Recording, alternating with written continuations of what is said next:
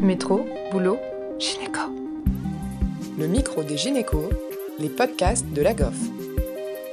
Bonjour à tous. Aujourd'hui, nous accueillons Paul Berveillé, professeur des universités et praticien hospitalier à Poissy, pour qu'il nous donne son avis d'expert sur les examens de seconde ligne de l'évaluation de l'état fœtal. Grâce à Bruno Carbone, il a été bercé par l'importance, mais aussi les écueils du rythme cardiaque fœtal lors de son internat, tout comme Emmeline Maisonneuve. Raison pour laquelle ils ont coécrit, avec également Charles Garabédian, qui lui fait de la recherche fondamentale sur le RCF, un livre intitulé Analyse pratique du RCF. Paul, quelles sont les raisons d'être des deuxièmes lignes d'évaluation de l'état fœtal? Euh, en fait, les moyens de seconde ligne sont euh, leur idée est venue du fait que les moyens de première ligne, que sont le rythme cardiaque fœtal, euh, est un examen finalement qui est non satisfaisant au global, c'est-à-dire qu'il a des imperfections. depuis son avènement, cardiaque fœtal n'a pas montré d'efficacité pour réduire la mortalité ou les encéphalopathies ischémiques. Et donc, depuis l'apparition du rythme, on s'est dit, y a-t-il moyen d'ajouter un autre examen qui nous permettrait d'être un petit peu plus précis et d'améliorer la performance du rythme? Le rythme n'a fait qu'augmenter finalement le nombre de césariennes sans pour autant avoir une efficacité redoutable, d'où l'idée de ces moyens de seconde ligne. Donc, ça peut être des moyens euh, plus ou moins invasifs. On a essayé beaucoup de choses et euh, pour essayer d'améliorer la sensibilité du rythme cardiaque fœtal. Quelles sont les deuxièmes lignes de l'évaluation de l'état fœtal disponibles actuellement? Alors, disponible actuellement et disponible aussi par le passé parce que euh, ils, étaient disponibles et de moins en moins on les utilise. Actuellement, les plus fréquents ce sont euh, donc les pH ou les lactates au scalp fœtal.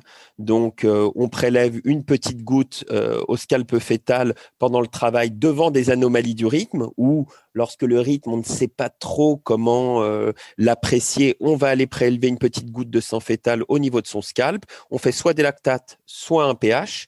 Et selon le résultat, cela va nous permettre de savoir si le bébé est déjà dans un état d'acidose euh, trop important et qu'on ne peut pas se permettre d'attendre, ou au contraire, si le résultat est plutôt favorable, on peut se permettre d'attendre, de voir comment évolue le rythme. Si le rythme évolue tout à fait favorablement, on reste sur l'interprétation classique du rythme cardiaque fœtal.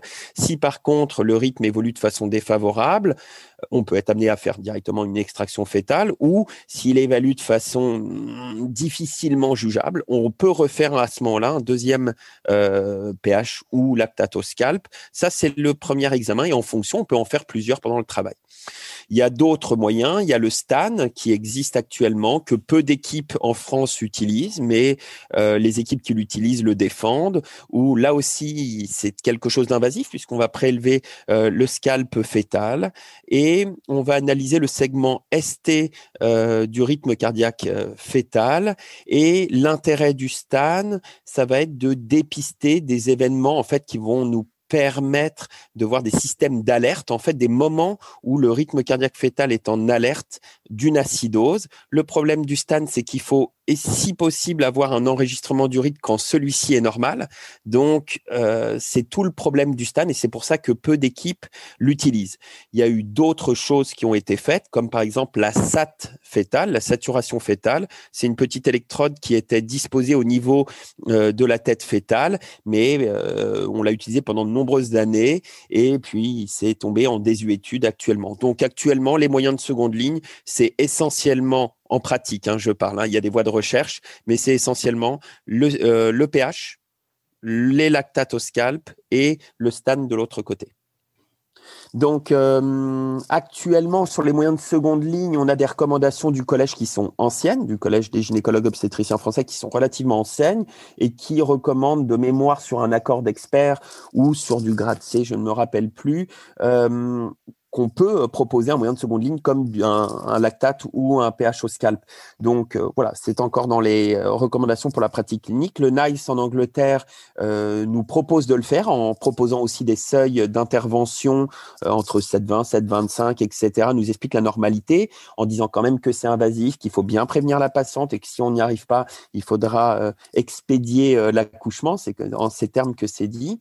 Et puis la COG, les Américains euh, disent que c'est invasif, euh, que c'est pas sans risque. Alors certes, il y a quelques case reports qui montrent des choses catastrophiques qu'on puisse passer derrière des, des, prélèvements au scalp fétaux notamment, mais euh, ils nous disent voilà, c'est invasif, il n'y a pas de preuves.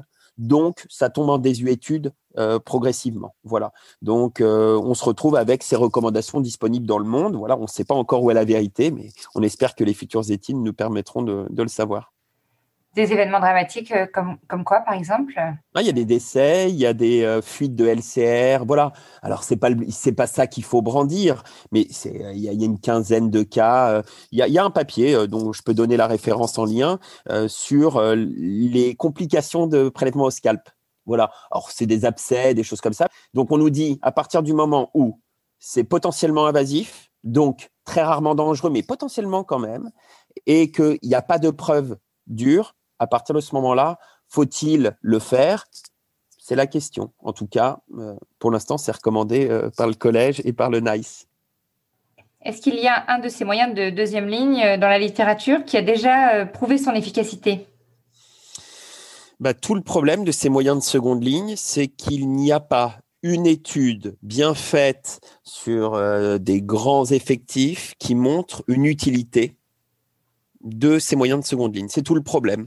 Donc, euh, certaines équipes ne font rien, entre guillemets, en moyen de seconde ligne, et ne basent simplement leur prise en charge et leur surveillance du travail que sur le rythme cardiaque fœtal. Par exemple, dans mon équipe, c'est ce qu'on a choisi de faire.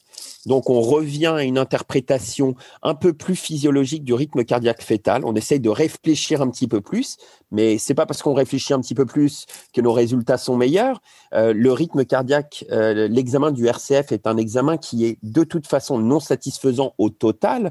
Donc, il est satisfaisant, mais pas complètement. Donc, on peut avoir cette lecture plus physiologique du rythme cardiaque fœtal et ne pas faire de moyens de seconde ligne. Donc, c'est notre façon de faire, nous, dans, mon hôpital. On peut utiliser euh, à ce moment-là, euh, le STAN, pour ceux qui y croient, il y a des papiers qui vous montrent que le STAN peut avoir une efficacité en termes de réduction du nombre de césariennes, mais c'est souvent des études pas très très bien faites ou sur de faibles effectifs. Et c'est exactement la même chose pour le pH ou les lactates, c'est-à-dire pas de diminution du taux de césarienne, pas finalement de taux d'extraction du taux d'extraction. Donc on se retrouve finalement sur, euh, on regarde les Cochrane, donc toutes les méta-analyses, et on voit dans les dernières Cochrane disponibles qui datent de, de mémoire de 2017, qui nous montrent que le pH au scalp et les lactates, ça ne diminue pas euh, le taux de césarienne, le taux d'extraction. Donc, pas d'utilité prouvée. C'est pas parce qu'on n'a pas de preuve dans la littérature que ça ne sert pas. Mais en tout cas, il n'y a pas une preuve aujourd'hui en 2021 de façon certaine qu'il faille utiliser un pH ou un lactate scalp. Et c'est la même chose pour le stade. C'est ça tout le problème actuel en 2021, c'est qu'on n'a pas les preuves. Ça ne veut pas dire que ça marche pas, ça ne veut pas dire qu'on peut pas le faire, ça veut dire que il faut être prudent en disant bah, moi je fais des lactates, je suis sûr que ça marche, etc. Je suis sûr d'être en sécurité par rapport à leur utilisation. On n'en est pas sûr. Peut-être que ça marche, mais pas de preuve aujourd'hui. Ça diminue pas les taux d'extraction et on n'a pas non plus de preuve que ça améliore euh, l'état néonatal. Ça? Exactement. Exactement. C'est tout le problème. Voilà. Alors, dans les équipes, certaines l'utilisent pour le médico-légal en disant voilà, vous nous dites que le RIP n'est pas un examen parfait, ce qui est la vérité. À partir du moment où c'est pas un examen parfait, je montre que je m'intéresse à l'état fœtal et je fais un moyen de seconde ligne et je le documente dans le dossier. Mon pH euh, au scalp pendant le travail était à 7,25, donc je continue et donc je suis en sécurité. Donc ça, euh, tout à fait, hein, c'est recommandé par le collège hein, de faire des moyens de seconde ligne, mais par exemple aux États-Unis, ils ne font plus de pH, de, de, pH, de lactate. Voilà, il y a beaucoup de choses qui ont été abandonnées. Voilà, donc euh, sur le plan médico-légal, pour l'instant, c'est recommandé dans les RPC et il ne faut pas toujours montrer le médico-légal en premier en disant attention, attention au médico-légal. Mais euh, l'idée n'est pas bête de documenter, de montrer voilà, ce rythme m'inquiétait, mais pas suffisamment pour faire une extraction. Donc, j'ai fait un moyen de seconde ligne. J'ai fait un stan, je vous le montre, voilà le, voilà le résultat. Et donc, je me suis permis d'attendre. Voilà pourquoi on a envie de se rassurer et parce qu'on sait que le rythme n'est pas un très, très bon examen. Mais euh, voilà, on utilise quelque chose dont on n'a pas la preuve formelle aujourd'hui qu'elle est réellement utile en termes de césarienne d'extraction ou de bien-être néonatal. Du coup, il n'y a pas encore d'études publiées, par exemple, euh, avant-après, parmi euh, votre équipe ou les équipes aux États-Unis qui ont changé un petit peu de, de manière d'analyser le rythme et qui, du coup, ne font plus de pH. Est-ce que vous, vous constatez sinon euh, une amélioration? Non, on n'arrive pas. Le problème, c'est comme dans toutes ces études, il y en a plein, hein, il y en a plein. Et le problème, c'est que c'est des études de faible niveau de preuve.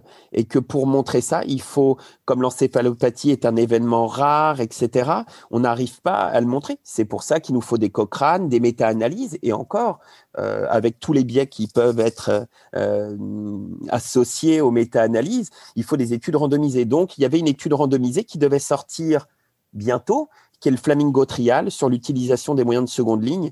Et c'était, hors de mémoire, un pH hein, ou des lactates, je ne sais plus. En tout cas, c'était un, examen du, sang au scalpe fœtal, un essai randomisé, bien fait, avec la puissance nécessaire. Euh, je suis inquiet parce qu'il est toujours pas sorti à ce jour. Donc, on, va voir. Mais oui, il nous faut des bonnes études vraiment bien faites pour pouvoir mettre fin à ce débat.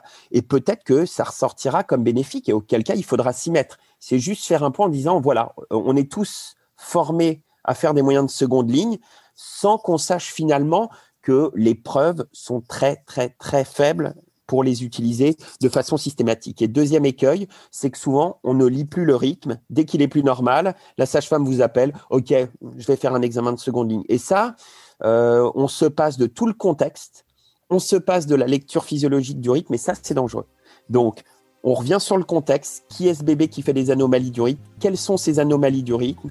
Ai-je réellement besoin de faire un moyen de seconde ligne? Si dans le service on en fait, on peut continuer à en faire, hein, mais voilà, il faut revenir quand même vers euh, une approche un peu plus physiologique de la lecture du rythme et aussi sur le contexte qu'on a tendance souvent à oublier. Et puis maintenant, on fait des moyens de seconde ligne d'emblée, on réfléchit plus. Et ça, c'est quand même un peu dommage et voire risqué. Merci à Paul Berveillé de nous avoir accordé du temps pour nous partager son savoir sur les examens de seconde ligne et à Océane Pêcheux pour avoir préparé et animé cette interview. Merci à tous de nous avoir écoutés aujourd'hui.